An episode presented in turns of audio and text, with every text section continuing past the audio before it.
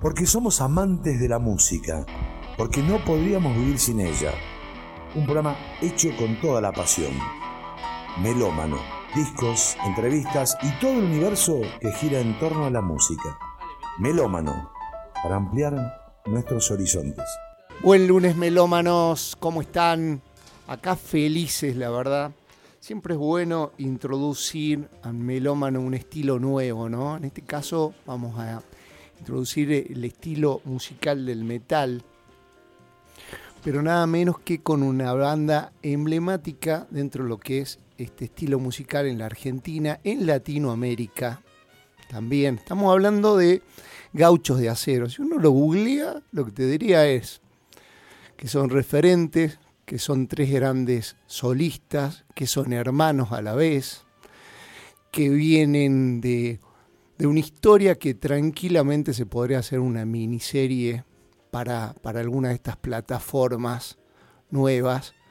Pero bueno, Estamos hablando de Gauchos de Acero, estamos hablando de Emilio, Jorge, estamos hablando de Martín y dentro de poquito acá también de Agustín. ¿Cómo están chicos? Bienvenidos a Melómano. Hola Pablo querido, ¿cómo andás? ¿Todo bien? Bien, todo bien, contento, pero la mejor manera de presentarlos antes de introducirnos a este mundo de estas dos horas es con su música, con esto.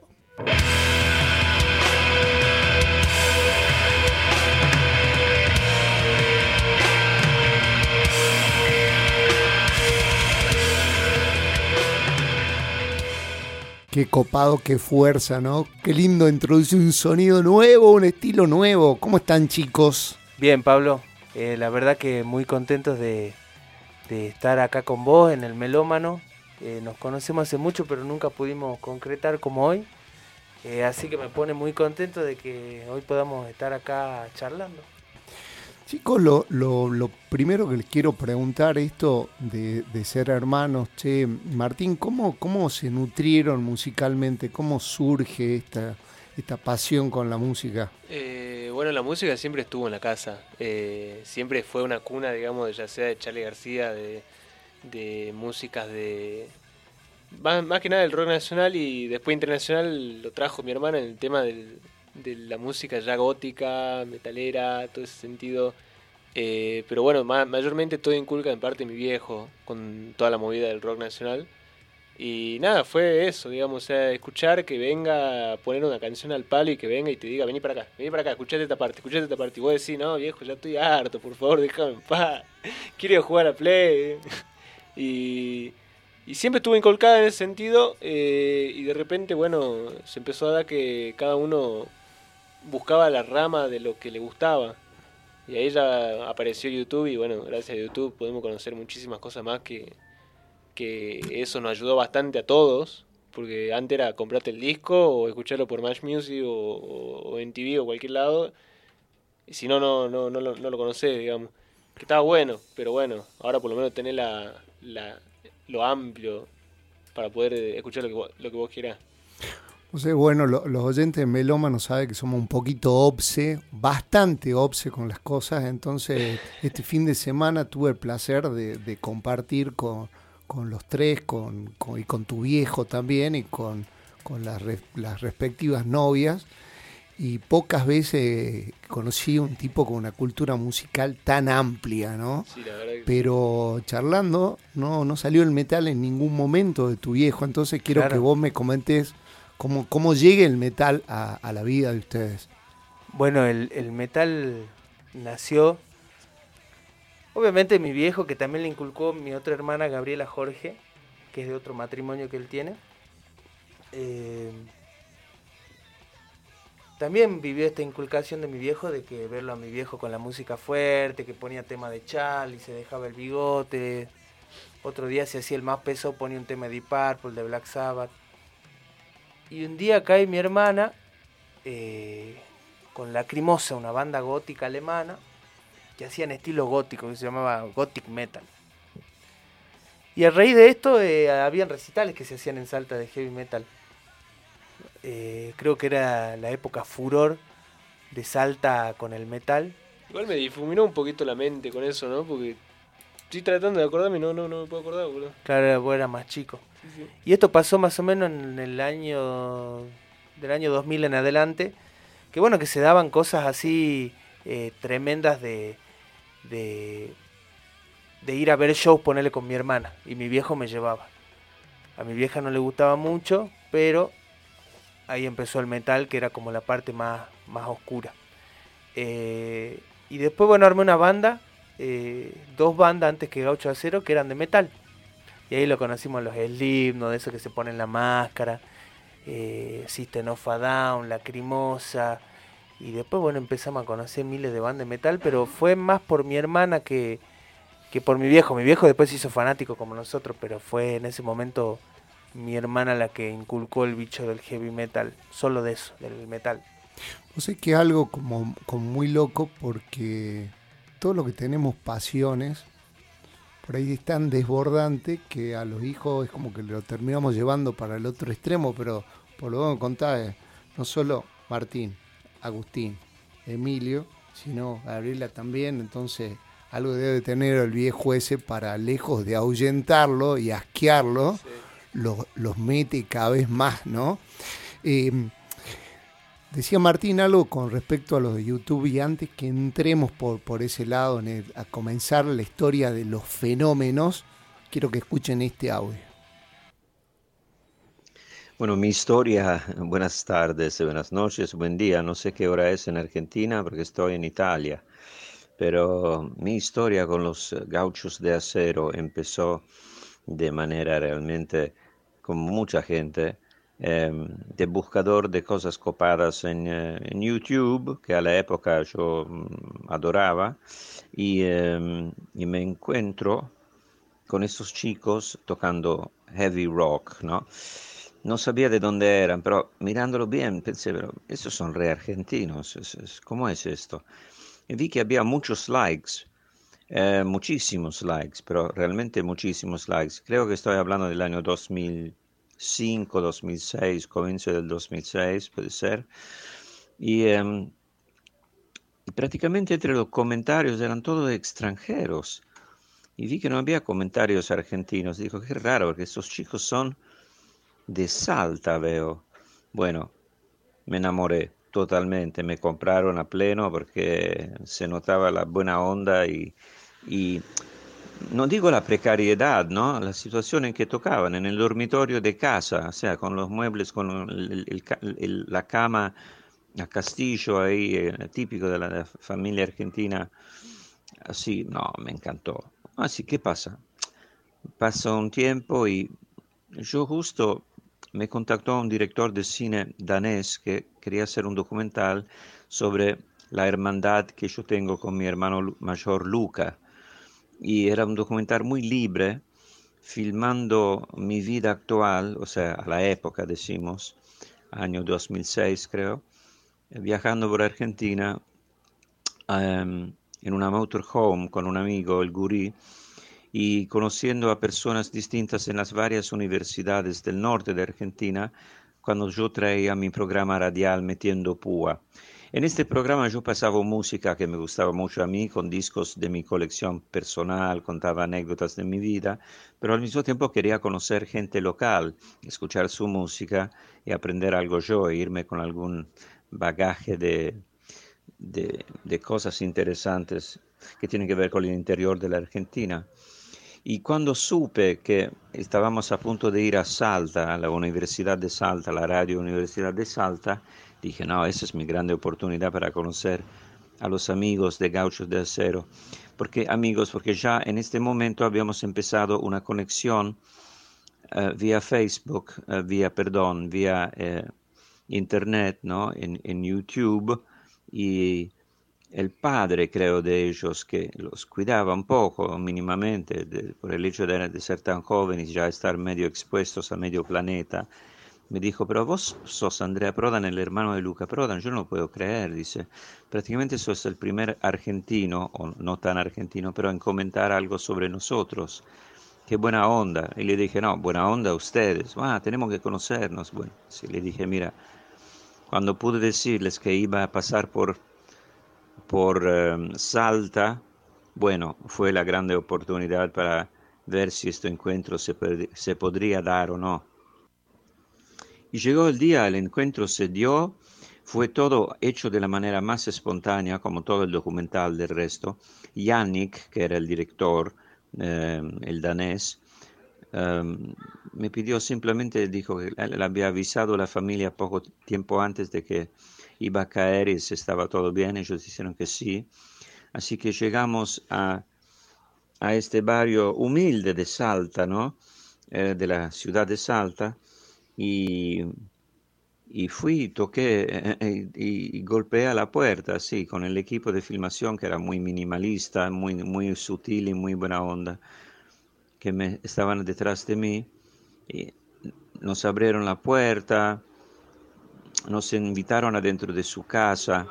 Me dio mucha impresión estar en la habitación con los chicos, verlos con sus instrumentos ahí, así como siempre. Y nos mandaron, no, se mandaron con una buenísima versión de Sucio Desprolijo de Papo, que me encantó, con otra de Sepultura, con Black Sabbath, me recuerdo. Yo, viste, me mandé a cantar un poco con ellos también, pero fue como buenísimo.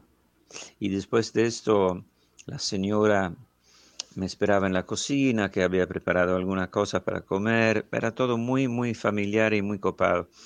El papá de los chicos, una persona maravillosa también, familia muy abierta, muy, muy cálida.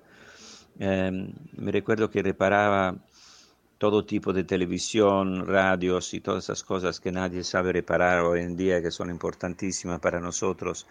Y así que una persona que está también al servicio de la comunidad, en serio, pero más allá de esto, un gran cultor del rock y una persona que le había pasado a los chicos sus gustos, y no solo de rock eh, argentino, sino obviamente de bandas como Genesis, Yes, bueno, tenía flor de buena música de, de que hablar conmigo. Así que fue, qué sé yo, un reencuentro.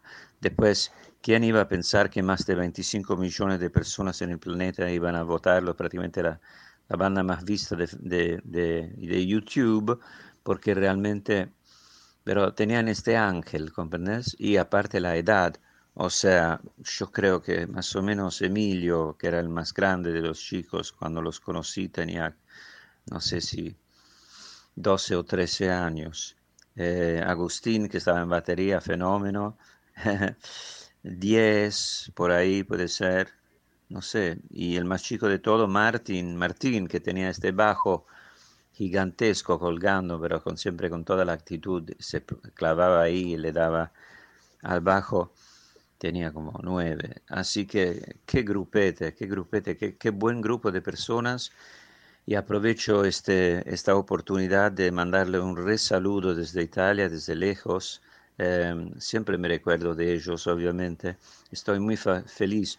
me pidieron algunos consejos sobre cómo moverse, pero para mí es muy difícil porque yo he conocido, por ejemplo, a jóvenes actores como el niño de Cinema Paradiso, que es un fenómeno, Totò Cascio, y es difícil moverse, eh, seguir eh, existiendo después de una fama de cuando sos niño, porque cuando sos niño todos te quieren, ay, qué niño, qué simpático, qué chiquito.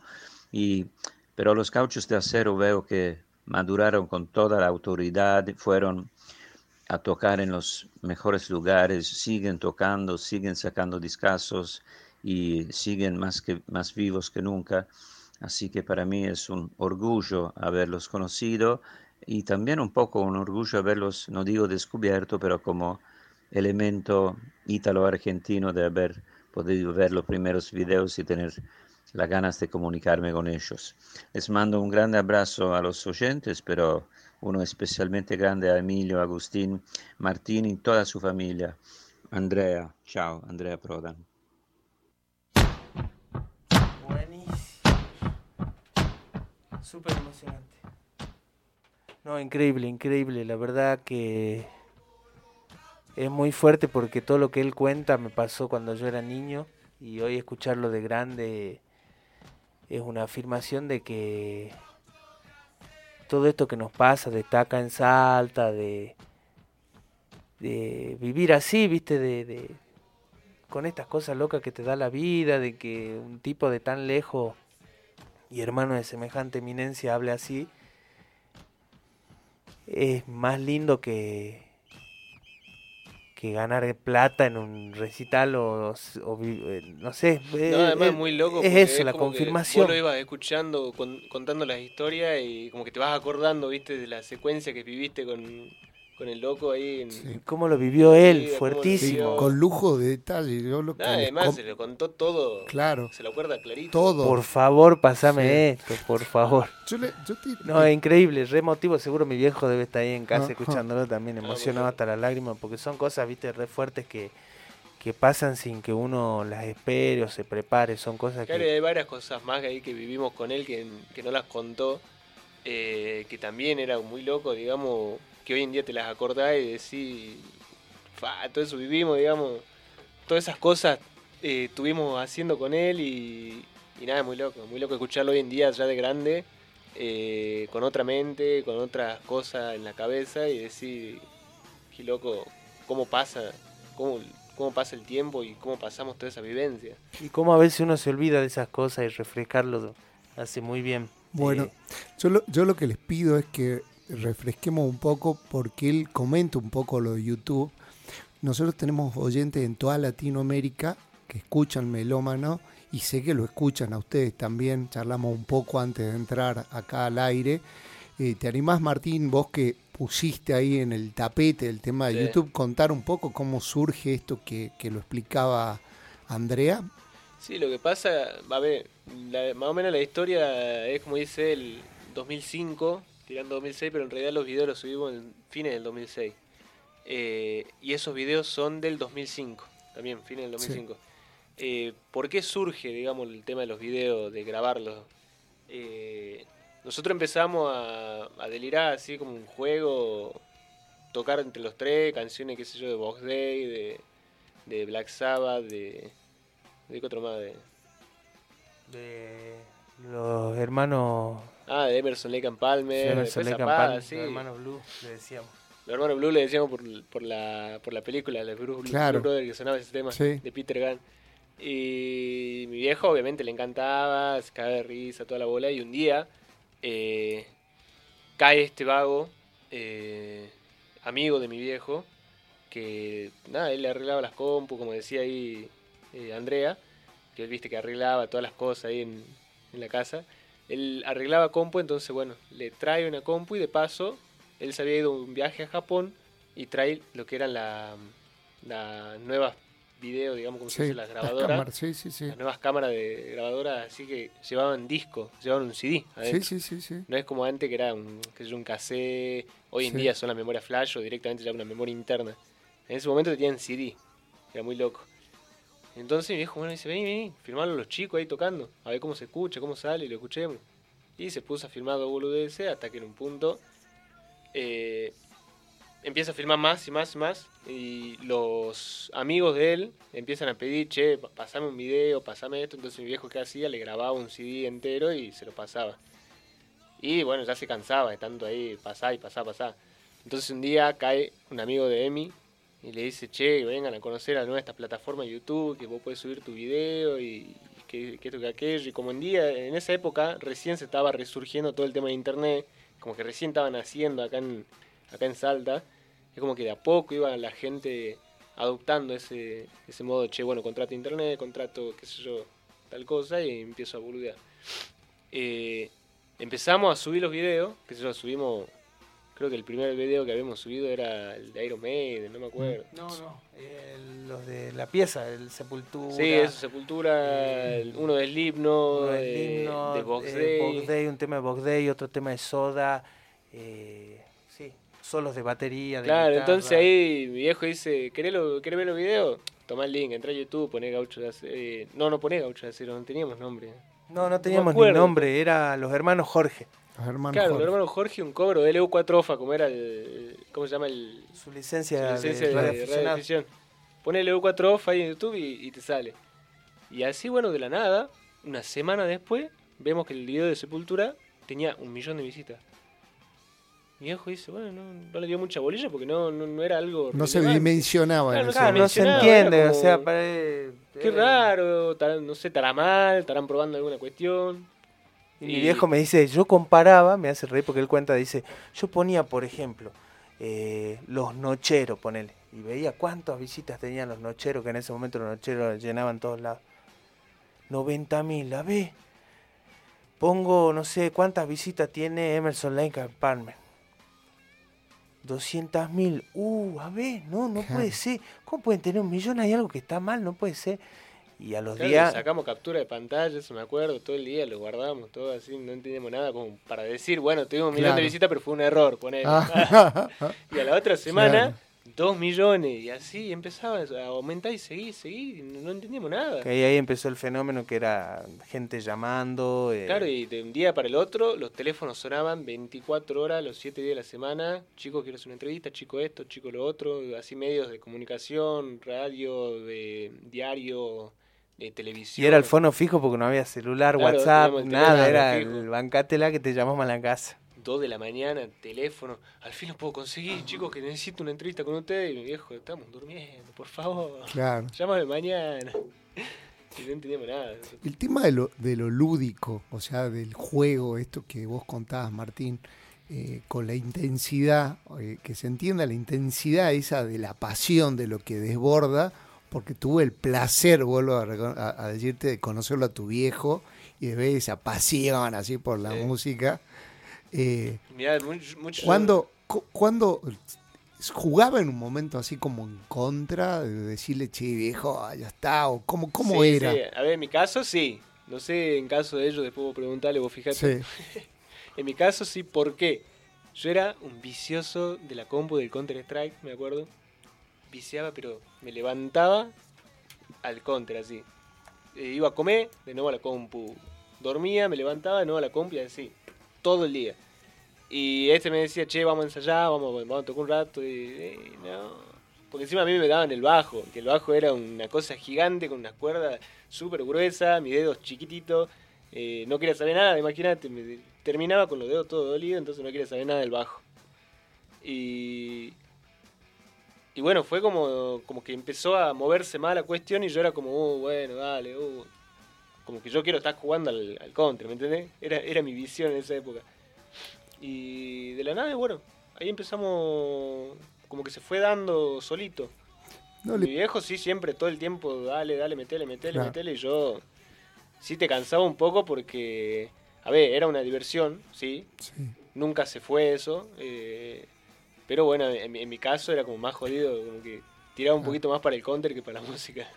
Claro, no, no les preguntaba por el tema este de, de lo lúdico, porque mm, esto y el- lo que escucharon ustedes, el audio, no la charla con, con, con Andrea. Entonces, ya desde chiquito, ya eran tres pendejos virtuosos tocando tres instrumentos y con un estilo musical que no, no lo habían mamado. O sea, que, Claro. que no venía Claro, el- no. el impronta de, en la transmisión esa de pasión de, de tu viejo. Entonces, yo lo que quiero o, tratar de, de que eh, entender y transmitirle, que ustedes le transmitan a los oyentes de Melómano es cómo, cómo sale ese virtuosismo, porque no es por osmosis. Claro, siento que esto de la costumbre, ¿no? De que sea costumbre escuchar buena música todos los días, de tener un instrumento a mano y que nadie te corte el mambo, de que no haya estructura, que no haya, hijito, es martes a las 8, tenés que ir a piano, eh, tenés que ir a, sino que sea algo más eh, eh, de juego. eh, ¿Y cómo salía el juego? El juego salía porque mi viejo ponía un tema y nos poníamos toca encima, yo zapaba, el Agustín tocaba la batería o ponía que sea un video de Carlos Santana y veíamos un solo y el Agustín se ponía a tocar el solo con, a la par con mi viejo. Eh, entonces, bueno, eso creo que... Nada más también hubo siempre como, como buen aporte, me acuerdo también cuando la banda La Furia, eh, que era una banda de blues de acá de Salta, eh, nuestro ex cuñado tocaba ahí, Sí. eh, en esa banda, entonces siempre iba a la casa y bueno, por ahí zapaban un rato y, y flayaban un poco. Había mucha zapada, a mi viejo le gustaba también, che, mirá, vino este violero, a ver, tocar, che, mirá este violero, y, y siempre fue Claro, mamar toda esa cuestión. integrador con todos, viste, que si yo había un, un motoquero que cantaba temas de lo iracundo. Sentí como canta, murió. Sentí ese vibrato, ¿viste? Después otro día, no, este toca unas cumbias ahí, ¿viste? Este tal boliche, este era legendario. Y caía, sentí como maneja el cencerro. Después venía otro metalero, sentí como, siempre era como la observación de decir, che, junate te te juna esto, juna esto. Y nada, también por ahí vos de pedirle, che, bueno, qué sé yo, la primera canción que yo aprendí fue cerca de la revolución de Charlie García, que me la enseñó mi, mi ex cuñado, que justo... Eh, que yo le dije, che, ¿cómo es, esta, ¿cómo es esto? Yo quiero aprender. Y me dice, bueno, yo te lo voy a enseñar una tontera, que justo lo vi el domingo en la cancha. Ah. lo crucé ahí eh, al amigo Sergio. No me habla Santito, vamos a cambiar de tema.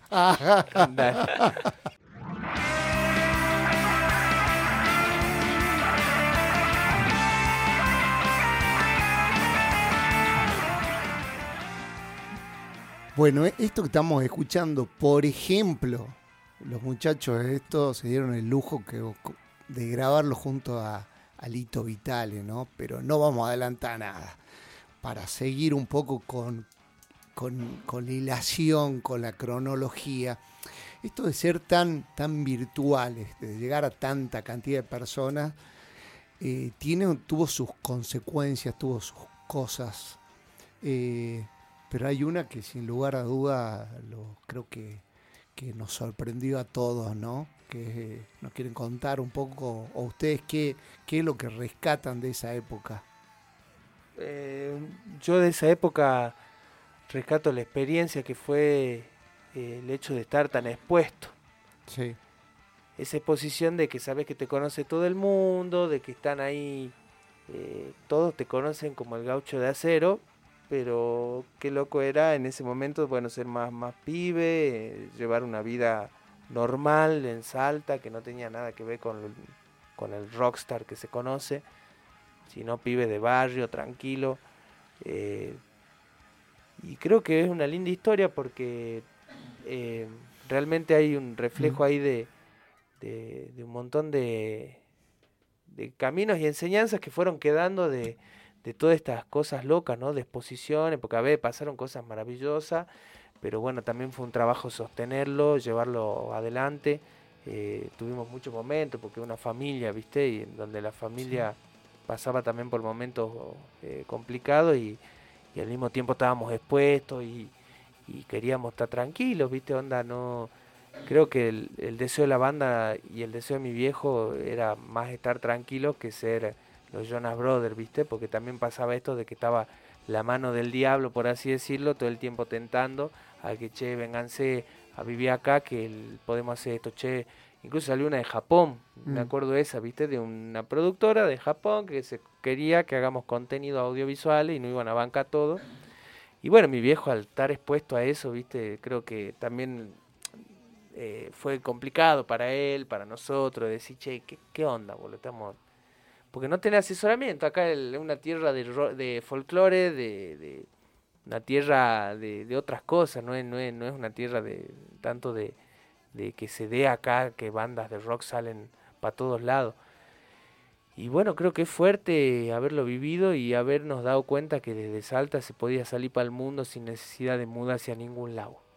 O sea que cuando yo los presentaba decía que dan tranquilamente para una miniserie, ¿no? Pero es que es curioso porque Andrea Prodan contaba de cuando él viene a filmar el documental Together, pero también pasa que otro cineasta, otro documentalista, ¿Quieren contar ustedes la anécdota esta, cómo surge?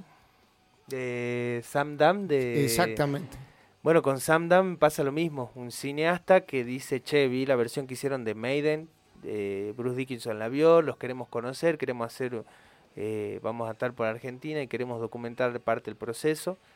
Eh, y bueno, ahí con Sam Down pasó eso, después bueno, con la gente Motorola, eh, dos directores también, no sé si eran dos o uno, un director alemán y otro yankee de cine, eh, que hicieron toda una recreación de la pieza eh, donde tocábamos para la propaganda de Motorola, que fue increíble eso.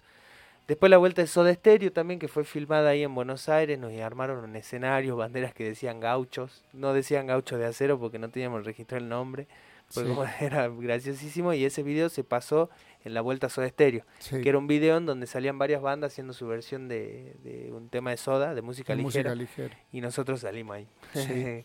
y bueno, miles más, miles de acercamientos también, cine, eso que vos decías, del cine, tremendo. Sí, Chango, ustedes tiran así como al azar eh, que tocaron junto con quién? ¿Quieren contar un poco? o lo tiraste así como, como a la ligera, que es lo que generó, pero... Sí, sí, por ahí a ver, lo, tiro así porque creo que eh, a día de hoy es, o sea, nuestra vida es tan diferente a lo que pasó en ese momento. No, fue como una etapa ya un, toque superada, porque eh, de pendejo como que no entendía, digamos, la masividad de, lo que pasaba ya en mi caso, digamos, siempre.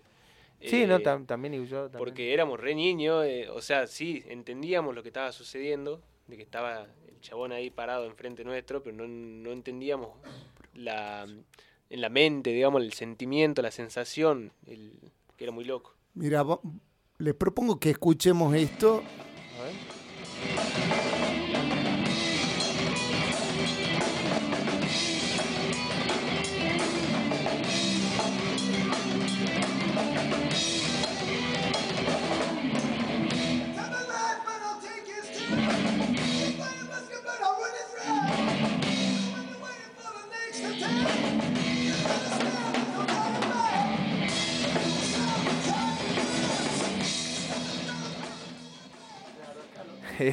Acá los muchachos son humildes y tiran, sí, ¿Nos querés contar quién es? Contarle a la audiencia que no todos vienen del Bueno, para la gente que no sabe, Bruce Dickinson es como el rey del heavy metal mundial, un cantante que está a la par de Ozzy Osbourne, de Lemmy Kilmister, de los capos, capos, fundadores del heavy metal, está Bruce Dickinson, que no solamente... que, claro, que podés hablar muchísimo con esa persona, no solamente en el ámbito de la música. Claro, porque él de por sí es un personaje. Es un crack, un petizo de unos 50 Piloto de avión, claro. Maneja el avión cuando se va con los Maiden.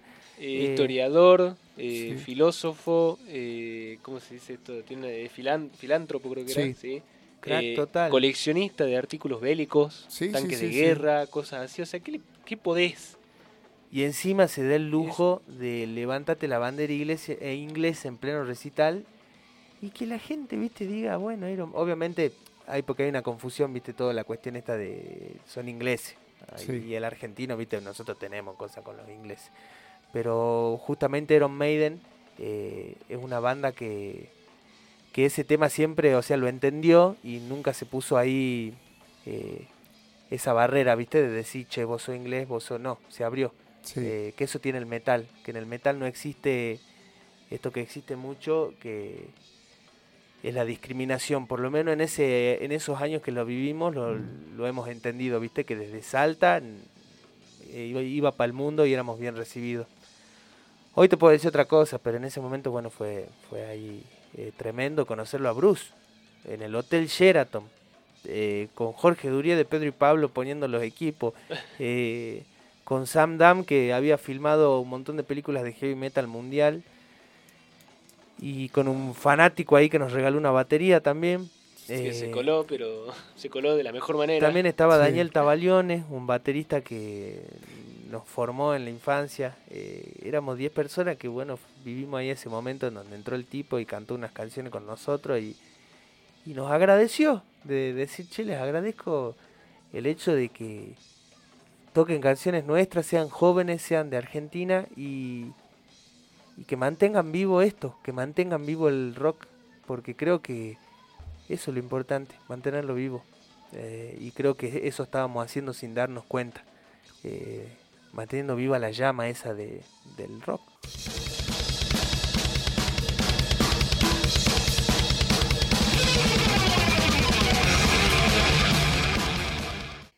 Hola, bueno, yo soy Andrea Álvarez, eh, ¿Qué les puedo decir de Gauchos de Acero? Los conocí como creo que casi todo el mundo mirando la tele, viendo a tres niños tocando metal y diciendo, wow, ¿qué es eso? En esa época no es como ahora que, bueno, hay 200 millones de videos de todo tipo de niños de todo el mundo tocando. En esa época no se veían y me sorprendió un montón. Pero realmente los conocí de verdad cuando eh, fui a eh, su casa. En una gira que yo estaba tocando con Ataque 77 en el acústico. Y después de, la gira nos fuimos a, a, la casa de ellos ahí a comer en Salta. Fue creo que uno de los mejores recuerdos que tengo de todo, de toda mi carrera, en serio.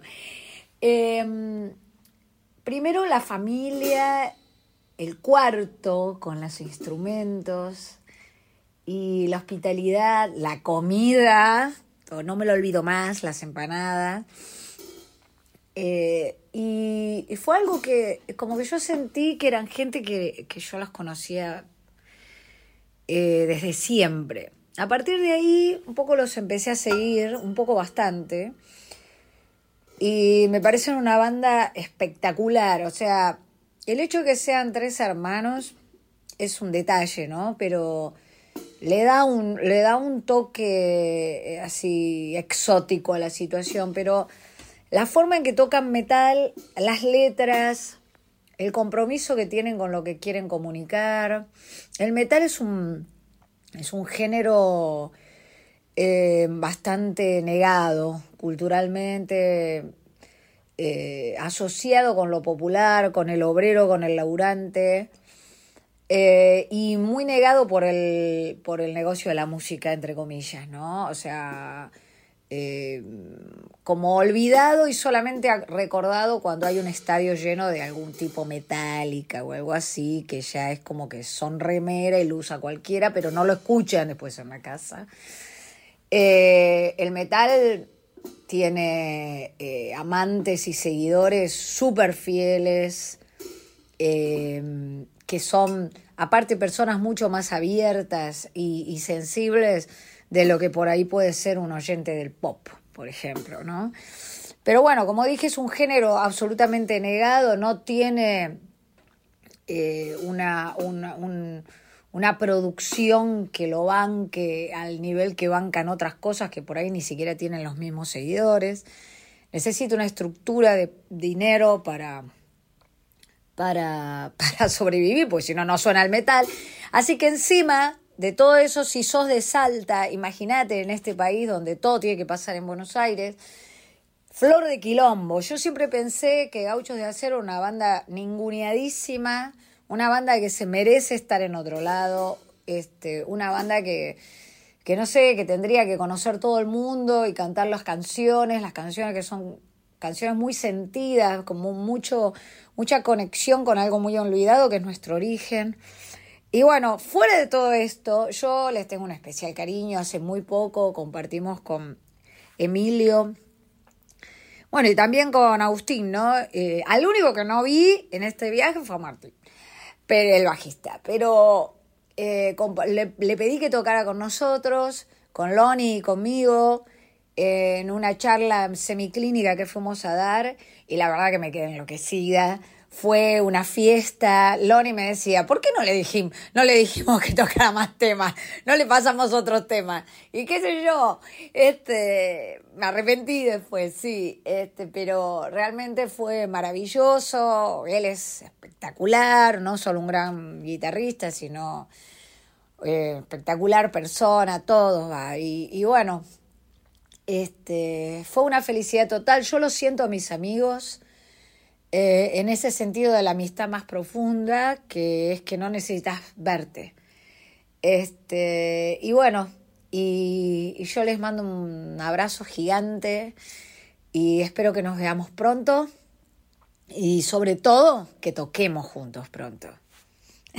Besos grandes.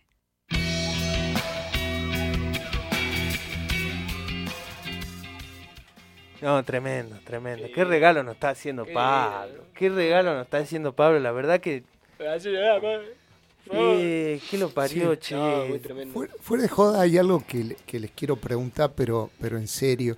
¿Y de a mí o le está cayendo la ficha ahora de todas las cosas que hicieron? Porque le, le vi la, la cara con los de Andrea Prodan, ahora con los de Andrea Álvarez, es porque lo vivieron muy de pendejo y ahora como más grande le cae la ficha. Sí, loco, hicimos esto, esto, esto, o idea mía. No, sí, a ver, sí llega, cuando vas creciendo como que te vas acordando, tus amigos, la gente que te conoce, cuando vas a tocar y te empieza a hablar, te, transporta a ese lugar y vos por ahí de la nada te cae la ficha y decís, che, mira, hice esto, hice lo otro. Eh, sí, en parte, en gran parte dimensionas mucho de lo que hiciste y decís que loco. Eh, ¿En qué momento viví todo eso? Ponerle mi caso. Eh, ¿En qué momento pasó todo esto? Porque yo era muy pendejo, era muy niño. A veces hasta me agarró la frustración de decir, mira todo lo que hicimos, mira dónde estoy. ¿Qué mm. onda? ¿Entendés? Pero, qué sé yo, son etapas que uno va superando y, y la va la va guardando dentro de los recuerdos de, felicidad porque decís, a ver, pasamos por estas, estas cosas, fueron momentos muy alegres que, que nada, yo los guardo y los dejo ahí, que estén felices como dentro de la mente. Para que, sí, es fuerte. cuando lo recordemos. Eh, vos ponerle a invitarnos a este programa nos saca de la rutina también, a las que estamos sumergidos como ciudadanos, viste, de mm. tener que ir a laburar pagar las cosas, eh, vivir de otra cosa, seguir con la música obviamente, pero tener que bancarse con otro laburo y en esa realidad este, uno, a ver, estás en otra, estamos o que, claro, eh, vos un día estaba en el colegio ahí con tu compañero y al otro día estabas en Buenos Aires tocando para talento argentino. Claro, y de repente volví a, acordarnos de esas cosas. Eh, son cosas fuertes porque también de chicos soñábamos con el reconocimiento de los grandes si nos gustaba. Y hoy escucharlo es una confirmación de decir, che, así sigamos, no sigamos, hagamos, no hagamos, lo hicimos. Y hoy creo que nos ponemos en una postura de, estar más tranquilos, ¿viste? Por eso eh, no, no, hay tanta manija de ambición, sino de, disfrutarlo. Sí, hay una parte de, de, lo que hablaba Andrea Álvarez que quiero preguntarles, ¿no? Por ahí ella lo dice muy vehementemente. Por ahí para los oyentes que, no la tienen, Andrea, si bien la tuvimos en el programa, es una gran baterista, una gran percusionista también. Fue la percusionista de Soda, canta también tremendamente. ¿Cómo canta? Sí, canta tremendamente, pero es re vehemente. Y ella hablaba de por ahí el ninguneo. Sí. Eh, sí, yo creo que respecto al ninguneo, sobre todo en Salta, Creo que la gente del rock de Salta nunca nos ninguneó porque creo que la gente que estuvo en el rock en Salta hizo todo lo posible para que estemos siempre. Ahora sí, si vos me decís ninguneo de por ahí, no sé, la gente de cultura, personajes que no están muy ligados al rock, eh, sí, obviamente que hubo un ninguneo, eh, en el sentido de, no, a ver, también se había en esa época, como que muchos no nos dábamos cuenta porque éramos pendejos. claro, imagínate, nos invitaban. Eh, eso, nos invitaban, che, vengan a tocar al Roxy, vengan a tocar acá y vengan a tocar acá, y nosotros ni el bola le dábamos ahí. Pero ponele hoy, hoy sí. Digo, directamente, claro, tira Hoy digo, che, boludo, no, no, no estamos en ninguna, estamos haciendo la fecha solo. Tampoco es que nos vuelve loco eso, eh, pero sí en una época nos dolió, obviamente. Creo que ya es una etapa superada, pero sí creo que siempre un artista, cualquier artista pasa por el ninguneo. Creo que el hecho de ser músico o artista eh, o alguien que está ligado a la música, tenés que saber que el ninguneo está presente. Porque no lo vimos en nosotros, lo vimos en un montón de artistas gigantes. Altano Romano de Hermética, lo vimos haciendo flete. Eh, en una camioneta destrozada y tocando para 20 personas, después de haber sido el de Hermética, de Malón, de haber sido fundador de una de las bandas más grandes del metal latinoamericano. Entonces yo creo que una vez que ves eso, eh, ahí decimos a Jorge Durié, semejante titán del rock y verlo así, eh, qué sé yo, dando clase de guitarra para un nene de 15 años que le gusta, no sé, eh, otra cosa que no es el rock, pero decís, che, eh, creo que lo importante es lo que se hizo, lo que el legado, ¿viste? Y, el hecho de no parar. Creo que lo que sí me mantiene vivo a mí es eso de no parar y creo que a los chicos también les motiva esa idea de seguir soñando. Les propongo que escuchemos este audio para entrar en otra etapa. Bueno. Hola amigos, ¿cómo están? Hola Pablito, hola a toda la audiencia de Melómano. Bueno, ¿cómo andan los gauchos ahí? Sé que están en el programa. Este, mm, bueno, nada, comentarle un poco lo que me pedías, Pablito, de, ese show que hicimos juntos con la Sinfónica y los chicos, el homenaje al rock nacional. Este, mm, bueno, fue un show alucinante, creo que vos estuviste ahí, Pablito. Este, mm, me, gustó, viste, empezamos a laburar, los pibes tenían los temas recontra aceitados. Como siempre, los primeros ensayos son más contenidos, viste, que aparte un grupo de rock, el volumen, todo, que bla, bla. Este, pero mm, la cosa fue, nada, tuvo, fue muy orgánico el tema de los ensayos, había, creo que se, armó una energía muy linda entre la orquesta y los pibes, eh, lo dieron todo, que eso creo que fue lo más importante, que, que después creo que en el show se notó, aparte los temas súper emotivos, pero eh, hubo un compromiso de laburo muy serio, eh, los pibes laburan increíble, aparte tocan hace tanto juntos que es algo que se nota porque fluyen como el agua del río. Así que em, nada, nos divertimos mucho, creo que hubo muchas charlas también ahí en los descansos. Me senté en la bata de Agus a tocar el doble pedal que me, llevó a mi, a mi juventud, que yo tenía uno y me recopó porque aparte siempre me gustó mucho el rock y me gusta mucho también el metal, el metal, el metal viejo. Yo soy un viejo, me gusta Sabbath, me gustan los discos de Metallica viejos, me gusta todo ese plan. Este, bueno, y lo disfrutamos un montón, aparte de los pibes los quiero mucho, los tres son unos genios totales. Siempre tienen buena onda para laburar y siempre lo dejan todo. Creo que es lo más importante. A veces un show puede salir mejor o peor, pero el nivel de entrega realmente me emocionó. Así que muchachos, sigan para adelante, los quiero mucho y ojalá volvamos a hacer alguna juntos, ya sea con la orquesta o con la que sea. Este, les mando un beso grande, sigan con todo, Pablito, a vos, a tu audiencia y bueno, eh, nos vemos la próxima, amigos.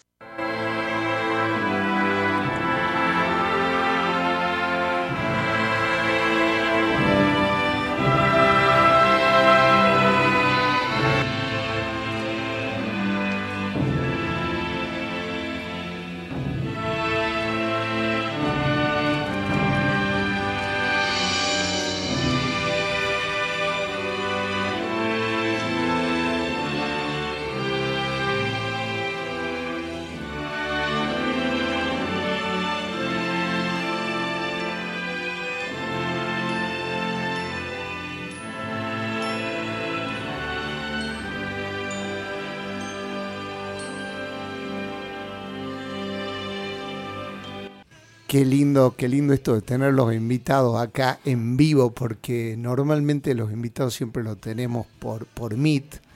Y qué lindo también que sean salteños, ¿no? Es decir, qué, qué grandes músicos que son y qué grandes tipos. Em, me quedo con el tema, ¿viste? Para, para preguntarle sobre el eclecticismo este, ¿no? Porque lo, lo escuché haciendo versiones del Cuchi, versiones de pop, versiones acústicas, versiones sinfónicas. Eso para, para lo que es el público inicial de ustedes, que es el público del metal, el músico, el, oyente o el melómano heavy, ¿le jugó a favor o le jugó en contra ese eclecticismo? Fue medio neutro, porque siempre estaban los, los metaleros que. los amantes, digamos, metaleros, que se la agarraban y decían, no, ya se vendieron, eh, que se están yendo por el camino que no es, así cuestiones de esas, que a ver, nosotros lo hacíamos por, porque nos gustaba, porque probábamos cosas nuevas y, decía, che, está, quedando bueno, porque hay muchas cosas también que, que, hicimos y, y, en ningún momento quedaron porque nada, se iban de, de mambo, no, no, no nos gustaba cómo, cómo quedaba la hora final, entonces bueno.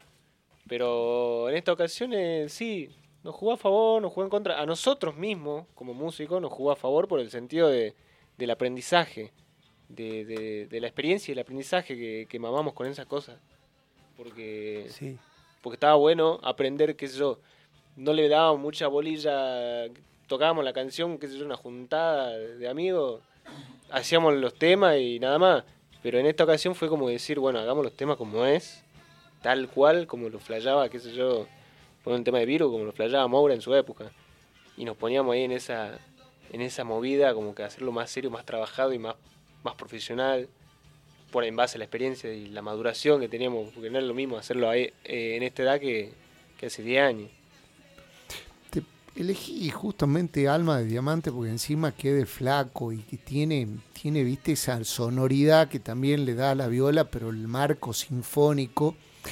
¿Cómo, cómo fue la reacción?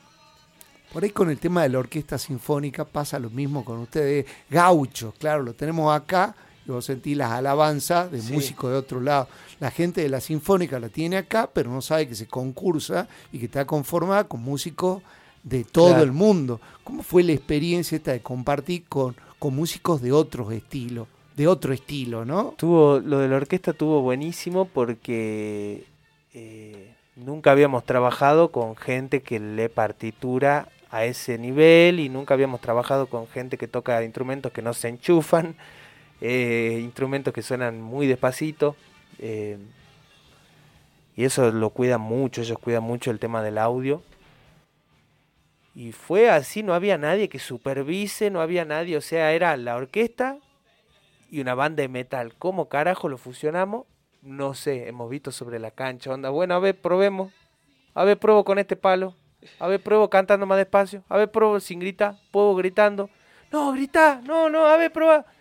Era un quilombo. Estuvo hermoso porque nadie sabía. Nada más muy loco, yo en mi caso lo, lo flayaba en el sentido de que a nosotros nos dieron la partitura, eh, llamamos a alguien para que no- nos ayude a, a traducirlas, pero al final de cuentas dijimos no, eh, no, no, no, no, no, nos hacemos nosotros en lo que, lo que escuchamos y como es la canción en sí, como lo hace la sinfónica y chao. O sea, no vas- nos amoldemos en ese sentido. Exacto. Y caímos en esa, en esa onda con, con los músicos de la orquesta y como que los músicos de la orquesta nos miraron con una ra- cara medio rara, como que no entendían, o sea, ¿cómo van a tocar la canción y dónde está, la, dónde está el, el atril, muchacho? Claro. Claro, ¿cómo que, cómo que un, dos, tres, cuá? Claro. ¿Cómo que empezamos por el No- platillo? no vas a anotar nada. No entiendo nada. Y yo en ese caso, ponerle el tema de ese alma de diamante, el, es muy loco el bajo de ese tema porque nos cagamos de risa. Hay una parte como que flayábamos de un sonido medio raro que hacía un grave el bajo, que quedaba, no sé, como fuera de lugar. Entonces flayamos y yo lo hacía constantemente. Como que el- yo lo hacía tal cual como lo hacía el vago. Y, y como que medio raro de, de no hacerlo tal cual como mostraba la partitura, sino hacerlo como a nosotros nos salía, respetando obviamente, claro, respetando obviamente lo que ellos buscaban.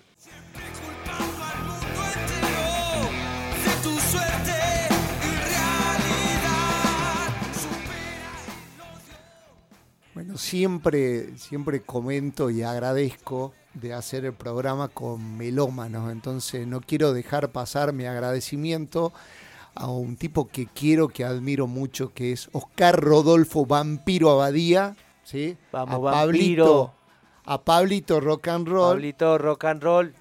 Y también, también invité porque es un estilo que, que no, no, no lo tengo como, como bien incorporado. Si bien un estilo en metal que me gusta, no es algo que escuche tan seguido.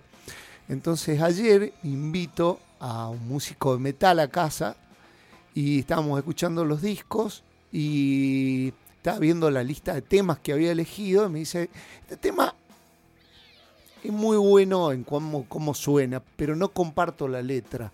¿Por qué? Porque me parece que es como muy facha la letra para, o muy crítica para lo que es eh, la vivencia de- del chico de, la villa. Entonces, bueno, se los quería plantear así como lo ven ustedes, siendo que es de, de su primer disco, ¿no? Sí, tal cual. Creo que tiene que ver con eso, de, que es el primer disco y acá viene una historia interesante que por ahí no nadie la sabe. Nosotros vivimos en entre Campo Casero y Barrio El Carmen. Y en el Barrio El Carmen hay un montón de nenes pesados, ¿viste? Nenes y nenas. Y en ese momento nosotros agarramos la banda y cuando volvimos al barrio, todos nuestros amigos quedaron pegados con la pasta base, todos. Después, bueno, nos pasó de que empezamos a tocar en el under y íbamos a ver a los pibes villeros. eh, digo villero, yo también soy villero, no lo digo, Claro, nunca sí, lo diría sí, sí. despectivamente. Una descripción, ¿no? Eh, y bueno, veíamos un montón de, en ese momento la pasta base estaba full y era la cumbia villera que de alguna manera eh, agitaba con, con, con eso, ¿no? Con darse con un caño. Y en ese momento estábamos con bronca, ¿viste? Era como de decir, che, boludo, eh, incluso no lo entendíamos al Piti, mirá lo que te digo, ¿no? Al Piti yo lo admiro mucho y es un ídolo, pero en ese momento decíamos, che, loco, ¿qué onda con esto de fomentar, viste, la fafafa, la, la gilada, la locura? Si después los pibes terminan hecho pingos, todos llorando, todos lamentándose, todo una mierda. Y eso nos daba bronca, viste, era como que decíamos, che, tenemos la oportunidad de tirar algo. eh, y ahí apareció el Ciego Fernández, porque esta letra no es escrita por nosotros. Eh, Metal y Cuero tampoco. Eh, son dos canciones que la escribió el Ciego Fernández, al cual le debemos un montón de cosas, porque realmente fue un tipo que, que se puso la camiseta con nosotros y, nos hizo hacer estos dos hitazos, que son canciones, que incluso un tema que lo hemos debatido con la banda Tren Loco, cuando fueron a la casa y estaba escrito en una pizarra esta letra. Porque obviamente hoy, hoy en día me parece una letra súper, eh, como recién hacía en chista, como hacía el chiste recién el Martín eh, de derechista, viste, de onda, eh, de pendejo. Obviamente que sabemos, eh, no se puede hablar así de la pobreza ni tampoco se puede sentir lástima por nadie. Es por ello que en este disco nuevo va a salir Ángel de Fuego, que es una canción que reivindica a ese niño villero. Es Eh, una autorrespuesta. es una autorrespuesta, porque mucha gente nos planteó esto. Hay gente que ama el tema, pero me impresiona porque hay gente que lo ama, Pablo. Es como dice, ¡qué temazo, niño Bueno. villero! Bueno, Y hay otra gente que no, pero los entiendo, porque yo también, si no conozco de dónde viene, medio que escucho y digo, che, ¿qué onda? Pero a ver, como yo me autoconozco y sé, y la gente que me conoce sabe de dónde, de dónde salimos, eh, que no somos de derecha ni en pedo, entonces eh, creo que bueno, un tema que la verdad que sí me, gusta lo que generó, porque da lugar a que hoy en día con el nuevo disco hagamos Ángel de Fuego, la versión 2. le, quiero pedir una cosa. ¿Te animás, Martín o, Emilio? Contá un poco porque mm, vos sabés que el tema que a los dos con Pablo coincidimos que no solo un hit, sino que a mí, a mí me gusta la idea de, en qué están en contra ustedes mismos sobre algo que le, le invita al chico que salga de la esquina, que se ponga a estudiar o a laborar. ¿Qué, ¿Qué es lo que estaría mal? Porque eso ayer no nos terminamos de poner de acuerdo con este músico amigo. ¿Cuál sería la mirada errónea de proponerle a un par que, que, que se rescate? ¿no? ¿Cómo, Claro. cómo lo ven ustedes hoy? Lo que pasa que más, a ver, la visión es más allá de, o sea, no es criticar a esa persona que está en ese, en ese mambo, en esa cuestión, porque, eh, Porque sabemos muchos lo la pasamos, que, ¿eh? sabemos lo feo que, que es estar en esa, en esa movida y lo difícil que es salir de eso. Más que nada la canción fue como un incentivo, tipo una ayudita, medio, medio, medio rara, pero es como, era como dar un No, ánimo. Está muy bueno lo que decís un- porque sí, está bueno lo que dice Pablo porque eh, pasa esto de no, no tiene nada de malo decir, che, niño villero, vení, rescatate, salí de ese agujero, si vos podés salir adelante. Pero hay una realidad que es, eh, la realidad es que tampoco se puede hablar livianamente, ¿viste? Es como, hoy hay una grieta enorme que me hago recargo y que, que viste, están los antiplaneros, están los antivillas, están... Y obviamente ni en pedo formamos parte de eso, prefiero estar del lado de la villa cien veces más. Vos me decís, "Eh, pero ¿por qué? Si el laburo está... No, porque después la vida me ha demostrado eh, tantas cosas que, incluso en el laburo mismo, de y ponerle, el otro día fui a cobrar entrada a la loma, a cobrar entrada para un campeonato de fútbol. Eh, y me pasó el maltrato de la gente de que te anda en una camioneta súper tremenda, de que no quiere pagarme lo que me, me habían encargado que, que tenía que pagar y que venga un montón de gente, los entre comillas villeros, en un auto hecho acá y los dos se me quieran pagar.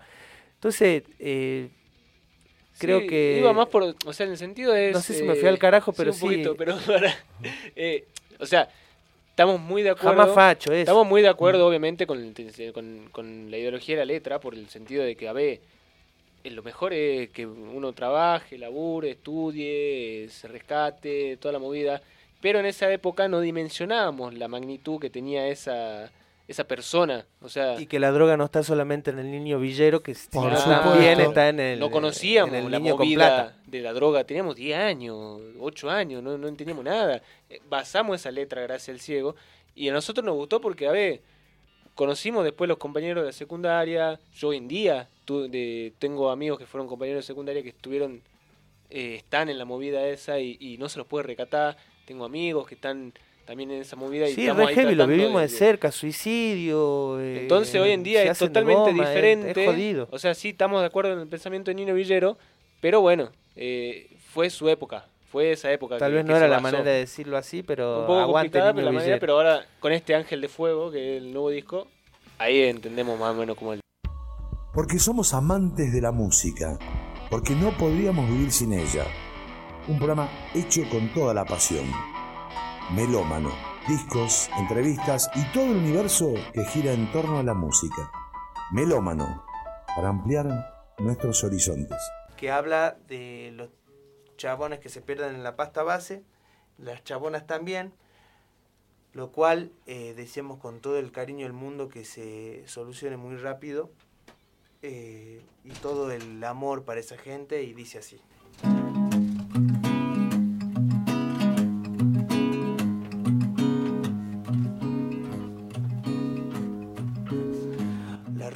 Hacia el final de oscuridad total y desilusión te va llevando al mar y vos seguís igual al naufragio deseando más.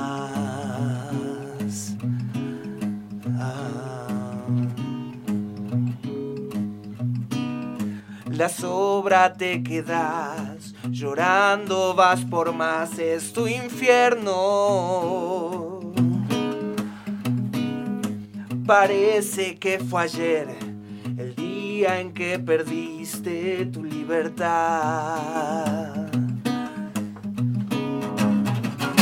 Tu cabeza puede soportar pero el veneno va a estallar. Te culpas a diario mil promesas, solo delirás.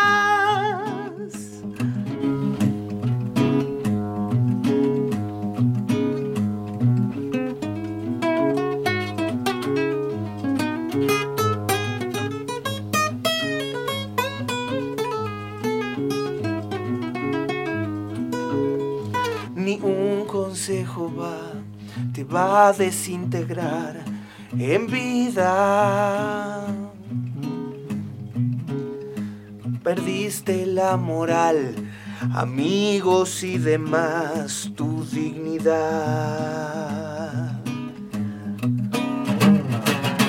Carterías en desesperación, sin frenos por la peatonal. Garganta pide a gritos vientos de metal.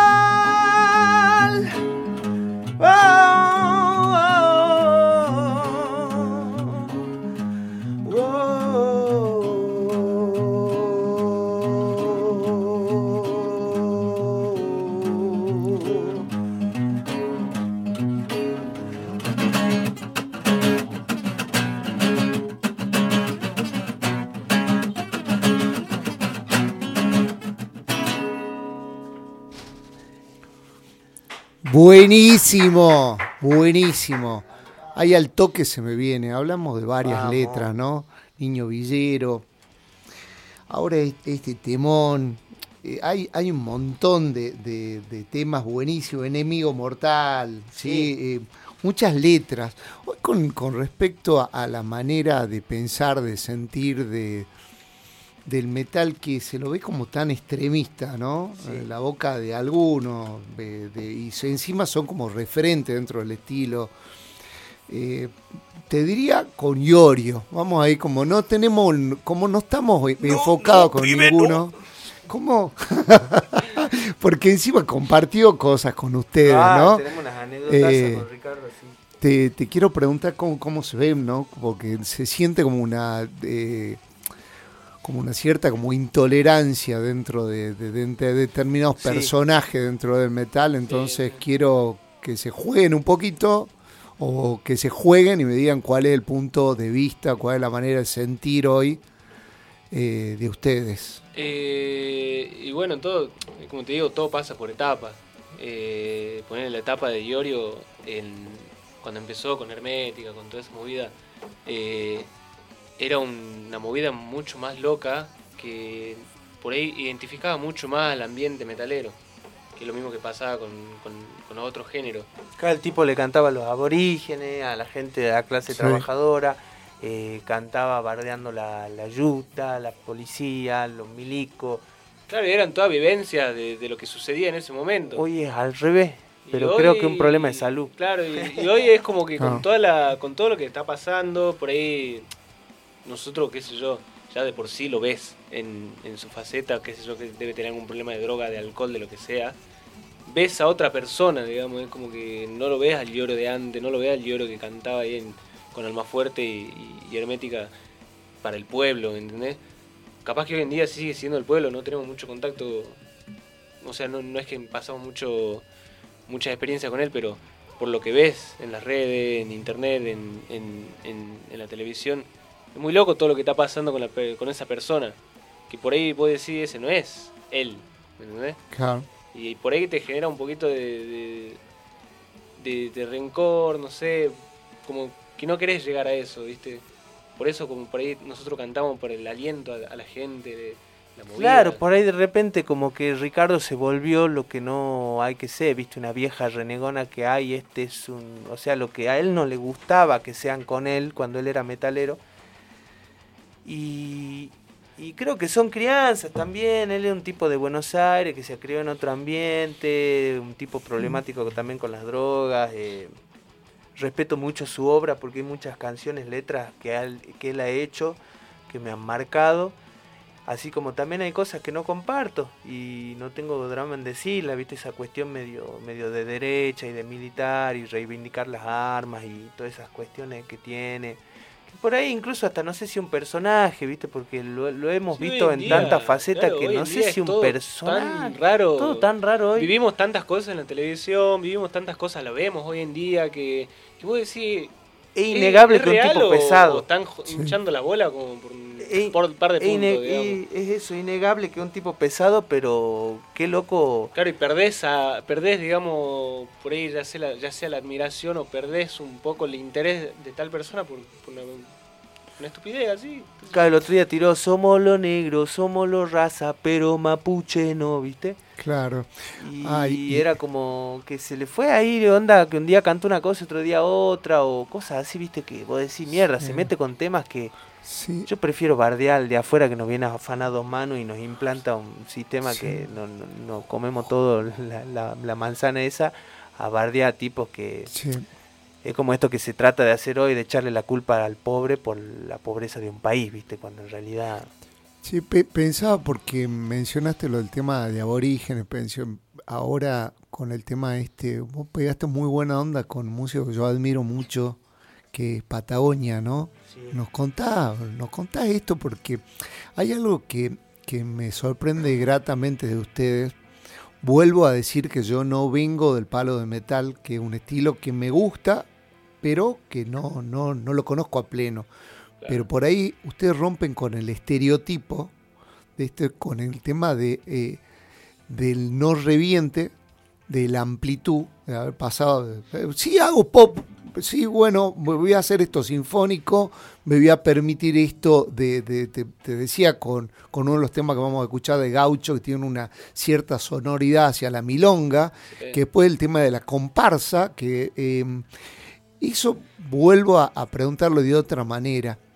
Para este público que por ahí yo siento que están como tan talibán, tan cerrado, es mi idea, Sí. eh, la hago con respeto, ¿viste? Sí. Vos hablas de un músico de jazz o de un escucha de jazz y vos ya sabés que la misma amplitud que te permite la improvisación y los tengo los metaleros con muy cerrado con respecto a eso. Eso les quita de alguna manera público, seguidores, No, no, pensaron en alguna manera. Es como, es como vos mismo lo decís, el desconocimiento, porque en, antes el metal era solamente o vos escuchás heavy metal Sí, o no escuchás o escuchás otra cosa, ¿me entendés? O sos metalero, o sos popero, o sos cumbiero, o sos reggaetonero.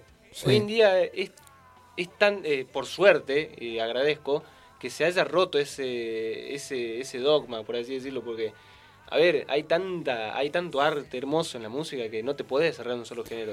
No, aparte pensaba, ustedes lo tiraron como muy así, como muy natural, lo de Jorge Duriet. Jorge Duriet es un referente dentro de lo que es nuestra o sea, música con más Pedro y sabiendo que Pablo. Mi viejo nos, hizo mamar toda esa música.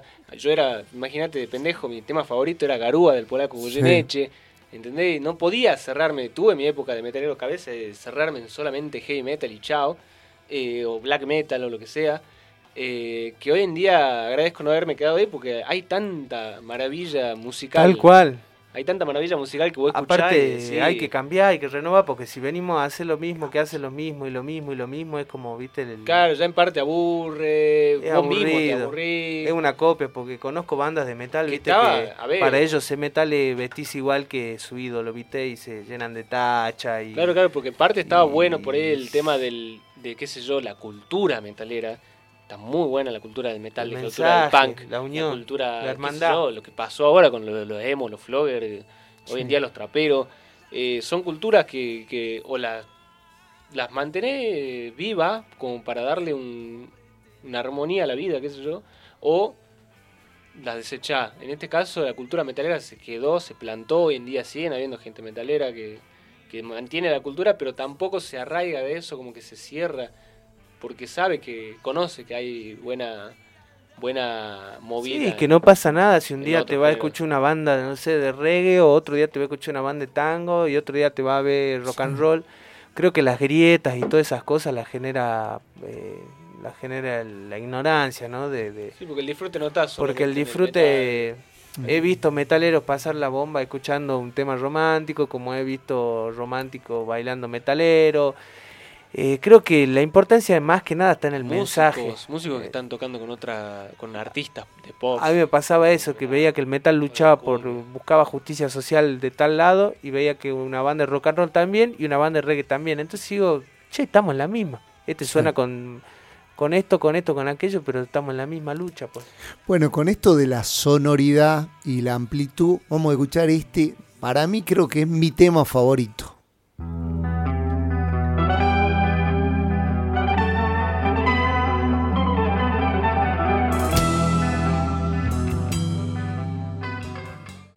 No, ha- hay una cosa que es impagable, que está cagándote de risa con esto todo loco, hermoso acá.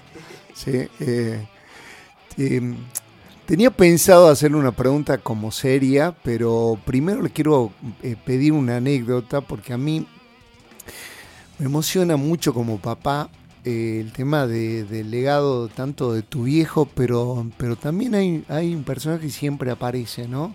Que es la mamá, ¿sí? Eh, y hay una anécdota que la contaron el otro día en casa. eh, con, con respecto a tu mami, la pasión, el amor, el acompañamiento. Por ahí, si sos papá, estás escuchando del otro lado, emocionado, diciendo, ve, tú que escucho tanto al pedo, tanta música, me bardea, ve, mirá, ojalá que mis hijos salgan así. Bueno, acá Sí, están. Millones Sí. de veces. Eh, así que, pero ya hablamos del papá, nos gustaría que, no, que nos cuenten de esa mamá, ¿no? Que, que lo describe también Andrea, las dos, And- los dos Andrea. No, que no solamente Andrea, sino todas las bandas que pasaron por la casa, tan fascinada por mi vieja, porque mi vieja siempre recibió a todos con los brazos abiertos, imagínate, muy loco. Por ahí decirle a una madre X, ponerle, che, ma, va a venir, ponerle el cantante de Lobos. ¿Y quién es ese? De una banda de metal, de una época. Cantante de- B8. Claro, cantante B8. ¿Y qué es eso? Y, no, bueno, te vamos No, a traer. Ricardo no puede venir. de una dice. banda. Ah. de una, ponele que vuelve- Pepe no puede venir porque no te Cortá, preocupes cortá, más. eh, cortá, cortá. Sí. Eh, va a venir esta banda, eh, son todos metaleros. Imagínate, eh, qué sé yo, Antonio esta movida que habla, bueno, no, no pasa nada, yo le voy a hacer una empanadita, que todo aquello. El 100% de la banda, de todos los que fueron a casa, quedaron fascinados por mi vieja, por, el- por la amabilidad, por, la, por el amor que, que le respondió a esa gente, abriéndole los brazos, ofreciéndole todo lo que ellos necesiten.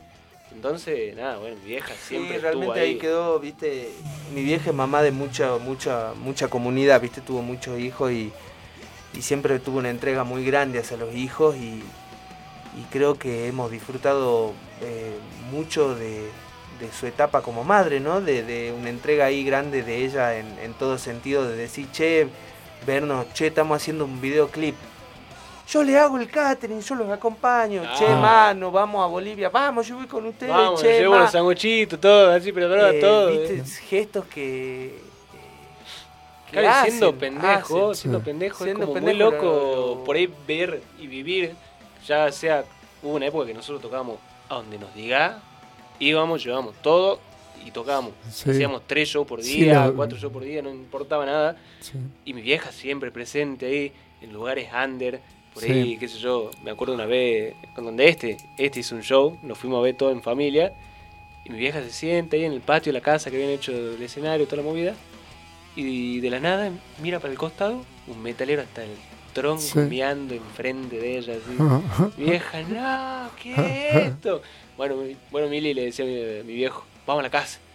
Sube, nos subimos en la Chevy, tenemos la, tenemos la Chevy. No, y antes saliendo ya le habían volteado el pogo. Ah, encima de hecho un poco, la voltean la- al piso, un quilombo. Sí, se Termina todo el quilombo, bueno, vamos a la casa. Se sube a la Chevy, si ella se sienta tranquila, espera acá, dice mi viejo, ya ven. ¡Pum! Le cae un vago enfrente del parabrisas así, el otro meta, dale piña, un quilombo se armó, mi vieja no entendía nada. Y aún así, a pesar de haber vivido todas esas cuestiones, nos siguió bancando, ha visto que nosotros le, le poníamos mucho amor y pila a esta movida, entonces ella dijo, ah sí, metele para adelante. Sí, creo que los dos, eh, por ahí hablo así, eh, hablo como en pasado porque hoy sentimos que los, los tenemos que cuidar, viste, más que, pero en ese momento creo que eh, lo hemos usado, por así decirlo, a los viejos y ellos han entregado lo mejor de ellos porque creo que es... eh, nada de esto hubiera pasado sin ellos, viste, eso está claro, nada. Claro, y el cuidado. El cuidado, la Cuidado. atención, estar pendiente. De que nadie se te, Che, ¿qué te pase por onda? encima o que Eh, nadie te, te, te use, ¿viste? comieron, este se está aprovechando, este un hijo de mil, este no, esto sí. Eh, fue, fue difícil después, bueno, desprenderse de eso, de esa, porque a ver, eh, ellos son todos, viste, son nuestros viejos. Pero en algún punto no queríamos olvidarnos, viste, no queríamos que sean nuestros managers, sino que queríamos que sigan siendo nuestros padres. Y, No. y eso siempre lo cuidamos, viste, siempre cuidamos la familia antes que el negocio. Vos, vos sabés que a mí, cuando, cuando veía sumergiendo en la historia de ustedes, yo pensaba en niños prodigios que salieron, ¿no? Por ejemplo, el, el- eh, Mozart con, con el padre. Sí. eh, tuvo una relación como fuerte, llevándolo a lo melódico, Luis Miguel con ah, y, eh, Cacho Tirado con el padre. Estoy hablando tipos Sí. de estilos diferentes Michael Jackson. en el que Michael el- Jackson Ah. y, y así te podríamos seguir con un montón en que los padres debido a esa super exigencia que le pudieron termina pudriendo la relación el vínculo entre padre e hijo que con ustedes genera completamente diferente Mozart termina detestándolo al padre Cacho Tirado también lo hacía eh, el padre Ah, lo hacía al nivel. 10 horas lo ponía con la Ah. guitarra y el después termina mal Michael Jackson Luis Miguel de, estilos sí, sí. completamente diferentes Totalmente. y a ustedes es como porque No, al estuvieron el, revés. el- Claro. el viernes en casa y es todo lo contrario, ¿no? Sí, sí. Sí, creo que, creo que, ¿sabes por qué pasa eso también? Porque mi viejo nunca fue con ambición de guita, ¿viste? Onda, siempre fue un agradecido, mi vieja lo mismo. Con mi viejo, imagínate, había discusiones en la mesa, se, che, nos invitaron a tocar al festival, va a haber tanta gente, y nunca nos sentamos a especular, che, van a entrar 200, la entrada tal, eh, y hasta el día de hoy, ¿eh? Hasta el día de hoy seguimos lo mismo, che, si volvemos sin un mango, todo bien. no importa un carajo, somos unos agradecidos de que alguien de Chaco nos ha llamado, se interesó, Sí. nos trató bien, nos ha dado morfi, nos ha dado... Vamos, seamos agradecidos, porque siempre ha sido así. Nunca eh, ellos nos han enseñado que cuando uno da, eh, recibe. Y eso eh, para mí es eh, increíble porque cuando uno da y sin pretender nada a cambio, sin decir, che, la quiero pegar, quiero esto, quiero... Viene solo y eso pasó, eso pasó. eh, pasamos No, miles nos dejó una vivencia increíble, o sea, un- una mentalidad muy, muy rica en, en el sentido de que entendemos todos los tipos de, de personas, entendemos todos los tipos de clases de lo que sea. Eso también de, de que ellos siempre han, han, han velado porque estemos en todos los ámbitos, ¿viste? No solo en el, en el ámbito cómodo, sino, che, eh, hay que venir acá, hay que dormir acá. Claro, Che, en vez de cagarnos a piña, nos hacía sufrir en. Che, mirá este cómo duerme. donde- Mirá vos estás durmiendo cómodo, ¿eh? Y después está en la gloria, viste, decir, che, qué lindo, boludo, mirá, estamos en un hotel de la Remil. eh, y creo que eso genera que uno no se le vaya la cabeza, ¿viste? Porque mayormente el otro día hablaba esto con mi viejo, el tema de que el arte es peligroso en mucha gente y genera destrozo en muchas mentes, porque es muy poderoso el arte.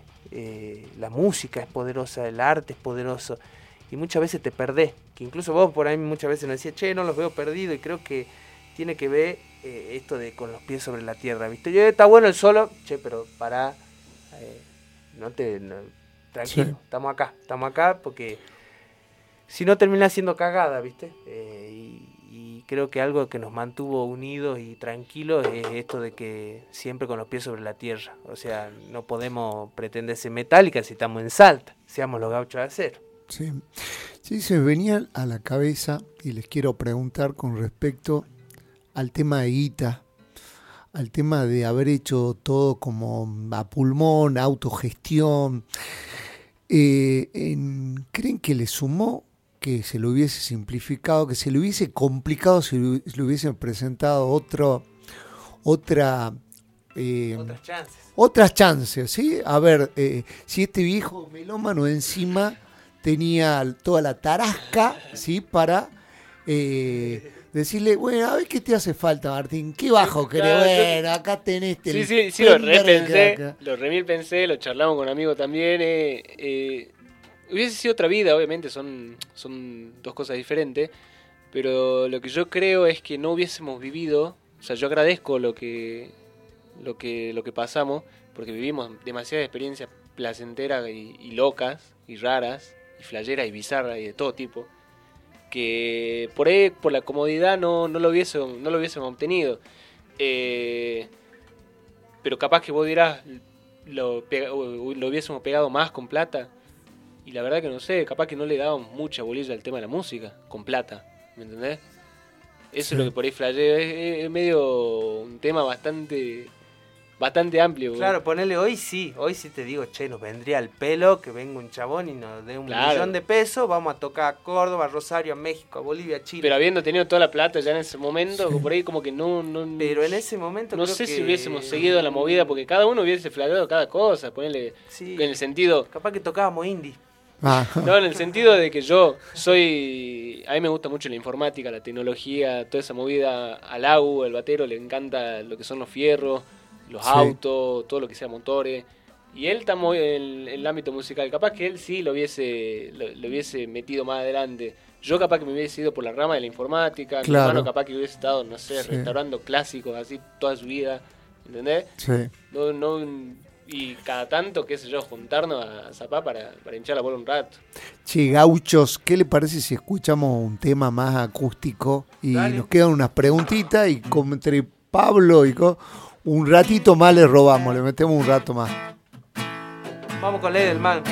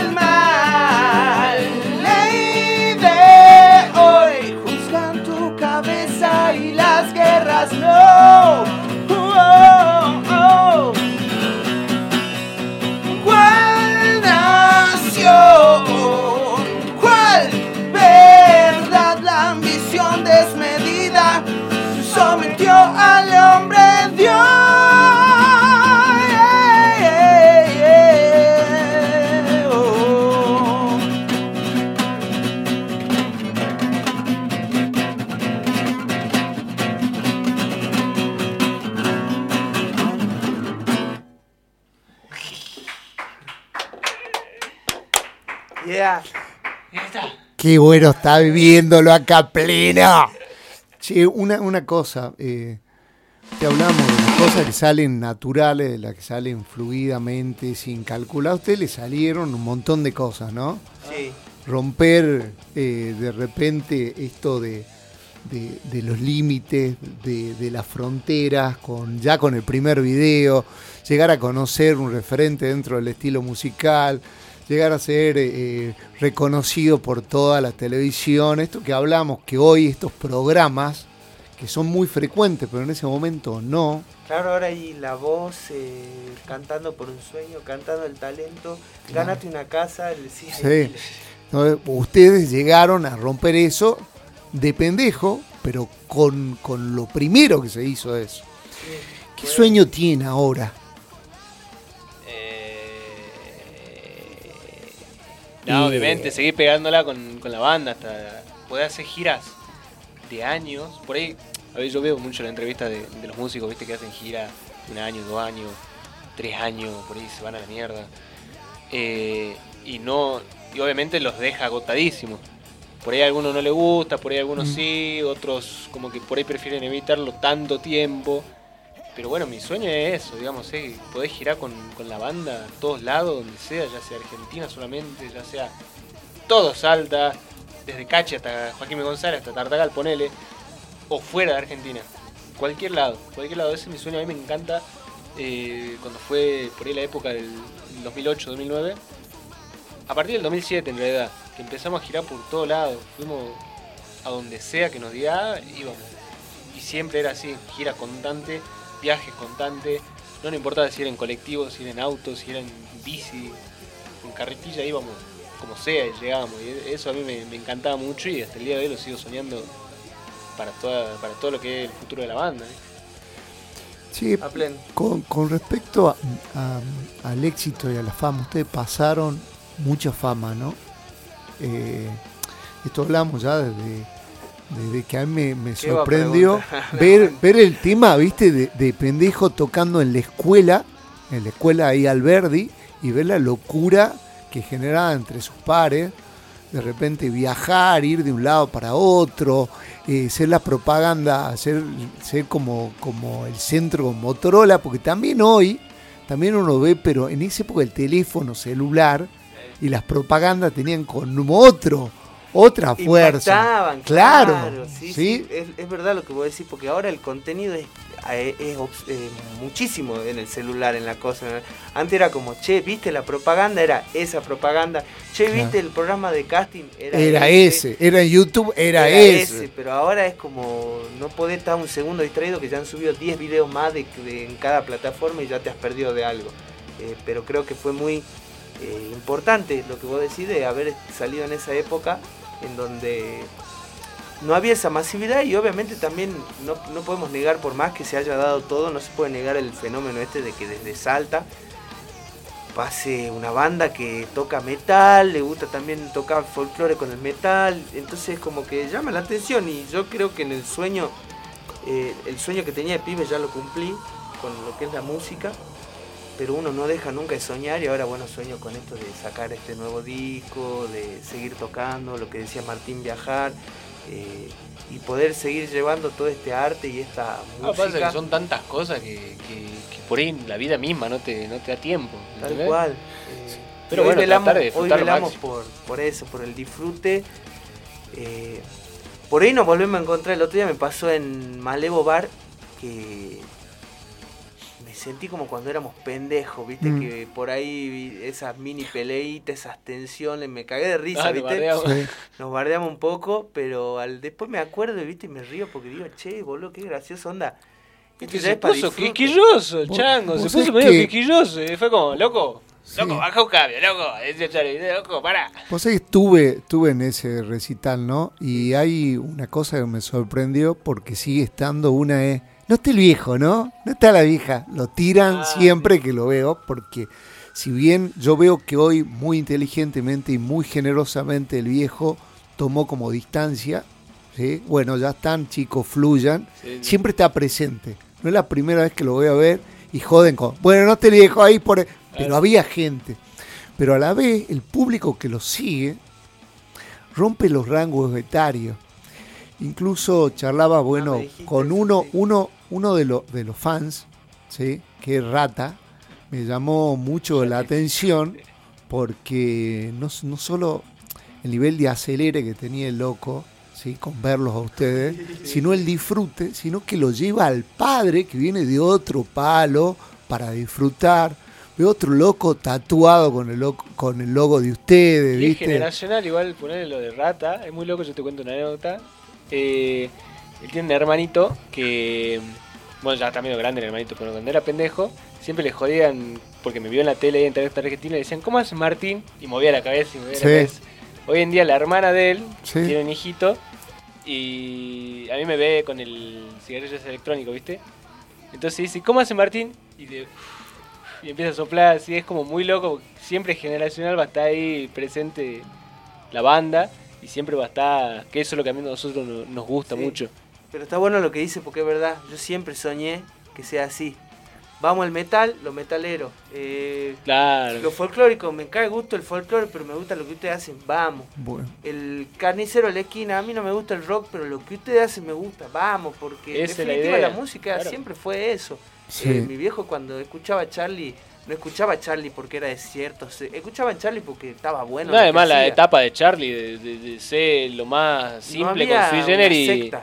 con el hasta el rock de, de Say No More, es como que mi viejo lo siguió hasta el fin de los tiempos y se la bancó y El rock se empezó a hacer secta cuando empezó a entrar la guita, quién es más famoso, quién la tiene más larga, quién canta más, quién tiene más álbum, pero en realidad el arte siempre fue una maravilla, algo hermoso. Onda como cuando veo una guitarra y es lindo, lindo mueble, lo mismo, eh, está bueno. Entonces, bueno, creo que eso es disfrutable. Así que aguante. Bueno, eh, le- les quiero, les quiero com- comentar que bueno, me llegan un montón de mensajes, pero no podemos estar leyendo todos los mensajes. Está ¿sí? ahí. Gracias a la plaza un montón de mensajes hermosos, le, agradezco- le agradecemos a todos. Lo que, lo que le quiero decir es que a mí lo- otra cosa me sorprendió con respecto al público es ver gente toda vestida de negro haciendo poco, pero de repente había una mesa Sí. que, que, que rompía con todo eso, ¿no? Toda una que mesa ese- como más mesa formal. familiar. Es el objetivo, es el objetivo, romper. Sí. Si Romper todo con dice, todo eso. lee el mío, lee el mío, to- todo- todos los mensajes los vamos a leer. Lo, lo que les, todos se los vamos a pasar. Le agradecemos a todos los mensajes que nos están llegando. Eh, una de las cosas que, que quiero que nos cuenten es con respecto al- a este disco que están a punto de sacar, porque nos vamos a despedir justamente con uno de los temas estos que le agradecemos. Eh, la verdad que le agradezco todo, haberlos conocido, conocer el- también el metal, meterme un poco más con respecto a este estilo musical que tiene no solo su sonoridad, sino su impronta también. Eh, así quiero que nos cuenten un poco qué es lo que se viene. Bueno, se viene una canción, eh, una canción, digo, un disco de ocho canciones.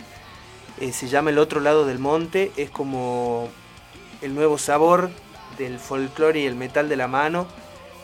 Han pasado los años, soltamos el gaucho de acero fenómeno y ahora estamos agarrando una identidad. eh, producido todo por nosotros mismos, lo seguimos produciendo nosotros. es un laburo bastante gigante. Pero prefiero demorar cuatro años para hacer un disco que hacer cuatro discos que se olviden en un año. Así que eh, se viene el otro lado del monte y bueno, eh, la verdad que les pido ahí que, que apenas salga lo escuchen, lo compartan eh, y le pido al organizador del Festival del Pejerrey, al manager del Chaqueño, a la gente de cultura que nos inviten a tocar, loco. Loco, por eh, favor, lo eh, pido.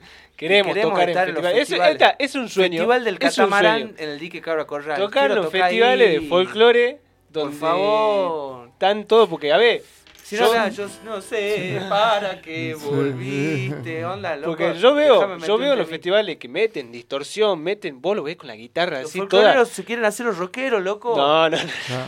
No, pará, pará. Pará, pará. pará, pará. Escuchá, escuchá lo que quiero decir. O sea, yo veo ponerle a lo. Porque hay folcloristas que son rockeros, son metaleros. Y el folclore tiene que decir, estos rockeros metaleros se hacen los folcloreros. Bueno, Pero, pero, a ver, partí- o sea, terminando lo que yo digo. Sí. Vos lo ves con las guitarras que vos decís, loco, esa guitarra para el metal sería un show. O ves que le plantan una distorsión y vos decís, uh, esto para, este, me- para esta canción sería. Y nosotros queremos estar ahí, o sea, porque no estamos lejos de eso tampoco, de ese sonido, de esa de ese género. Está medio. eh, es un poquito más polémico, pero. Pero Pues es que hay, hay un, hay, un, hay un músico que, que sé porque charlé con, con él, que es Alambre González, que hizo algo con, con Carabajal y con Luis Salinas, que tiene también Sí. esa sonoridad. Lo que, lo que les quiero preguntar, pero podría estar una hora, dos horas más y me van a matar acá. Pero les quiero preguntar si hay un punto de encuentro en lo musical y en lo letrístico entre, o hay, hay un punto en común entre el metal y el folclore que ustedes lo puedan unir con gauchos de acero. Sí, los reunimos porque el hecho de que sea el folclore, viste, que de esto, onda. Ah.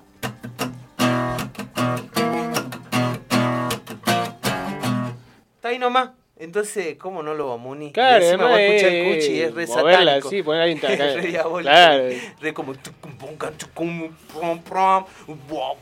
Y dijimos, no. También flayamos siempre ponerle con la canción de lucha criolla, la hacemos folclore y, y suena igual, ¿me entendés? O sea, es folclore, o la puede hacer folclore, o la puede hacer metal, metal y suena perfecto en los dos Salta. sentidos. Sí, se me viene también que ustedes hicieron una versión tremenda eh, en el disco del- de, en De homenaje al. Cuchi, que está muy buena Sí, muy también. buena. Che, les agradezco profundamente ¿sí? por, por la vos, charla, Pablo, por, por el viejo, Sí, por todo. Así que vamos a hacer siempre. por la cantidad de mensajes que nos llegan, Ah, eh, preguntando. Después le, le compartiré. Voy a poner uno. vamos a leer todo. Sí, vamos a leer todo, pero, pero bueno, ahí eh, uno nos dicen que, que si, te- si te acordás cuando que, quién te enseñó a tocar chacarera, justo ponía uno, bueno, un montón de temas y referentes, pero, pero bueno, y referencias con algunos No, temas. hay mucho para hablar y como para hacer otro especial y le, met- le metemos con pero, todo. Claro, muchísimo. pero bueno, Este qué, programa lo quiero. Quedó ¿Qué? chico de hora, eh. sí, qué, qué lindo, por algo no vino el AGU, pues así que No, pues va- ya va a entrar en el próximo. Él Eh, necesita cuatro sí. horas aparte. Sí, Claro. eh, no, gra- gracias por eso. Qué, qué lindo que ves tres hermanos que se hayan unido más todavía con la música. Una vieja y un viejo que lo hayan apoyado, porque lo hayan potenciado. Sí, sí, Yo la verdad eh, siento que es re importante agradecerte a vos porque gracias a gente como vos, Pablo, hace que esto tome significado, porque muchas veces, más allá que es bonito, los viajes, la gira, que tener una banda, que te reconozcan, eh, uno valora cuando el otro lo vea así con ese mismo entusiasmo y hoy en vos vi ese entusiasmo, esa entrega de decir, che, ve así un programa, Sí, te te a tomaste tirar, el tiempo te de... empezaste a tirar cosas que yo ya ni me acordaba y fue como, Eh, chabón, o sea, le puso, le Y puso eso, toda la viste, ahí, como diría el vampiro Oscar, de- te renueva la energía, viste, Sí. te, te da energía y re- de alguna manera eh, siento que es fundamental que haya gente como vos, como Pablo, la que esté en las radios de rock todavía viva, porque una pasión que no se puede morir y no la vamos a dejar que se muera porque la llevamos adentro y, y creo que cada eh, son toda, cada rol que cumple uno en el rock es importantísimo, desde el periodista, el melómano, el coleccionista, el grabador, el productor, el organizador, y creo que tiene que seguir creciendo y estamos en Salta y lo hacemos, evidentemente somos muy pasionales porque para hacer esto en una ciudad que no, no curte tanto el rock, eh, creo que es valorable y bueno, valoro a todos los artistas que lo hacen, así que gracias querido y que se repita. ¿eh? Bueno, che, muchas gracias Martín, muchas gracias Emilio. Nos vamos con un tema. Les recuerdo que este programa eh, lo repetimos el domingo de 13 a 15 horas y por Spotify. Ya vamos a hacer alguna cosita con respecto a eso para difundir también que lo- lo- el contenido por Spotify, que está también muy bueno. Y nada, nos vamos con este tema eh, de adelanto del próximo disco. Yeah. Abrazo grande, muchas gracias.